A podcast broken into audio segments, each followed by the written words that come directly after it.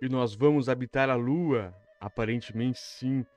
Os cientistas estão desenvolvendo um novo combustível, uma nova forma de energia, segundo aqui o artigo da BBC, que, que traz a, as evidências de como a NASA pro, projeta já ter as bases lunares em 2030.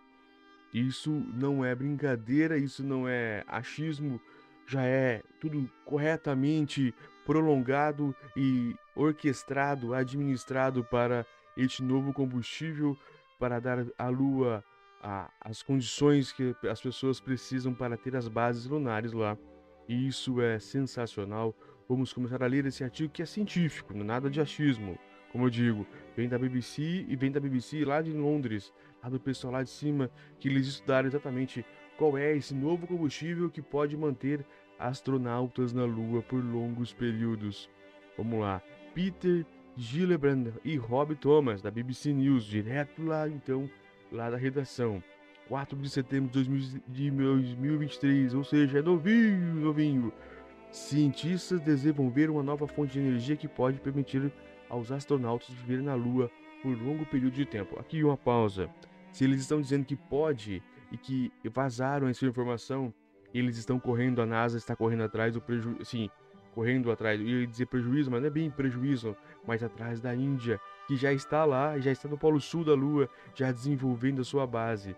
E é isso que eles estão fazendo, então eles estão adiantando algumas descobertas que já estavam certas, eles colocam pode ser, talvez, isso quer dizer, na verdade, pense bem, eles estão dizendo que, ó, nós já temos esse esta situação, eles não iam blefar, não é momento mais para blefar, a grande corrida espacial está em grande está quente.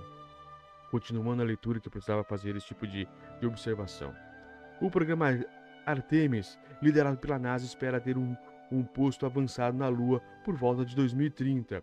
A Universidade de Bangor projetou células de combustível nuclear do tamanho de sementes de papoula para produzir a energia necessária para sustentar a vida ali. O professor Simon Middelburg da universidade disse que o trabalho foi um desafio mais divertido. A Lua, que é vista por alguns como a porta de entrada de Marte para Marte, contém muitos recursos valiosos necessários para a tecnologia moderna. A esperança é que ela possa ser usada como uma base para alcançar os planetas, os planetas também. À medida que a tecnologia espacial avança em ritmo acelerado, a BBC teve acesso exclusivo ao laboratório do Nuclear Fusions Institute da Universidade de Bangor. A equipe de Bangor, líder mundial em combustíveis, trabalha em parceiros como Rolls-Royce, Agência Espacial do Reino Unido, a NASA, o Laboratório Nacional de Los Alamos nos Estados Unidos, por exemplo.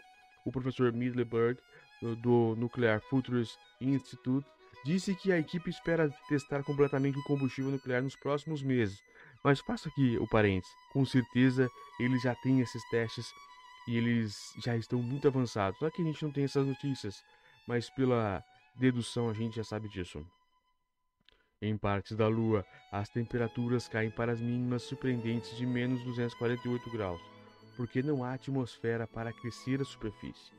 A Universidade de Bangor é um ator importante na busca para gerar outra forma de produzir energia e calor para sustentar a vida ali.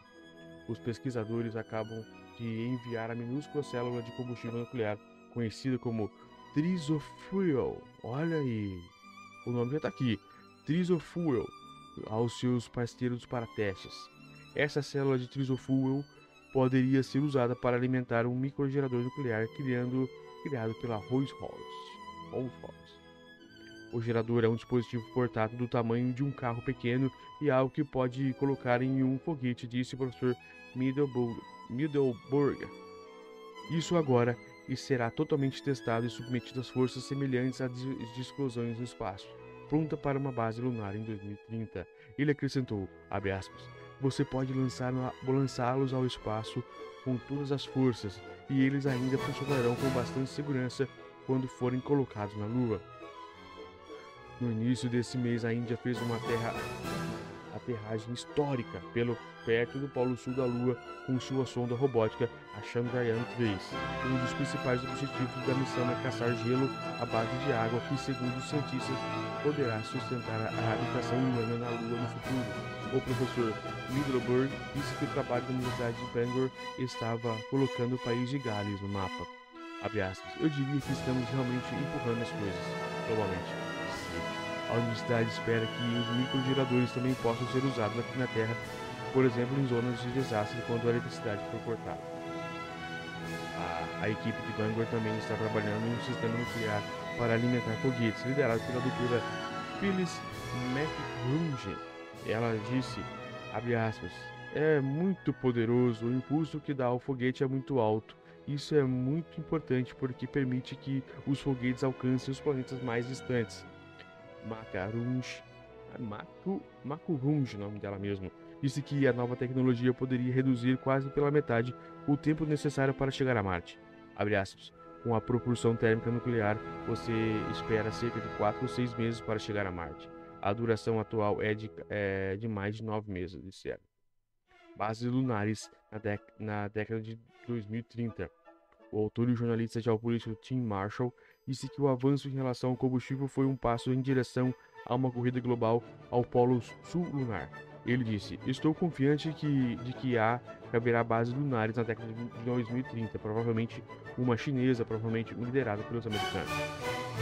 Estou confiante porque não creio que as grandes potências possam dar seu luxo de não estar presentes apenas no caso de isso ser ou provavelmente será um avanço, um grande avanço. Portanto, os chineses estão falando em 2028, colocando o primeiro tijolo no chão. Provavelmente simbolicamente para dizer que foram os primeiros, mas no início da década de 2030, é, onde terão uma base de ser. Acredita-se que exista titânio, lítio, silício, ferro e muitos outros minerais que são usados em todos os tipos de tecnologias do século XXI, apenas ainda. O valor real é desconhecido, mas a maioria das empresas está confiante de que é suficiente para torná-lo economicamente viável. Ele alertou que as coisas podem ser complicadas à medida que o espaço é comercializado, citando leis espaciais desatualizadas. As regras de trânsito, tais como são, foram escritas em 1967 o Tratado do Espaço Exterior. Ainda a, é um modelo, mas está há 50 anos desatualizado porque não conhecia a tecnologia moderna, concorrente que existe e os aspectos comerciais, porque naquela época era muito liderado pelo Estado. Portanto, sem leis atualizadas, acordadas pelas Nações Unidas, é um pouco como um vale tudo para tudo, para todos. E isso traz perigo, porque se você não tiver as diretrizes para operar, estão as competições claras que acontecerá estará operando sem uma estrutura legal, olha, dificuldade. Então há todos esses tipos de minerais e eles estão correndo para ver quem pega primeiro. É, é importante.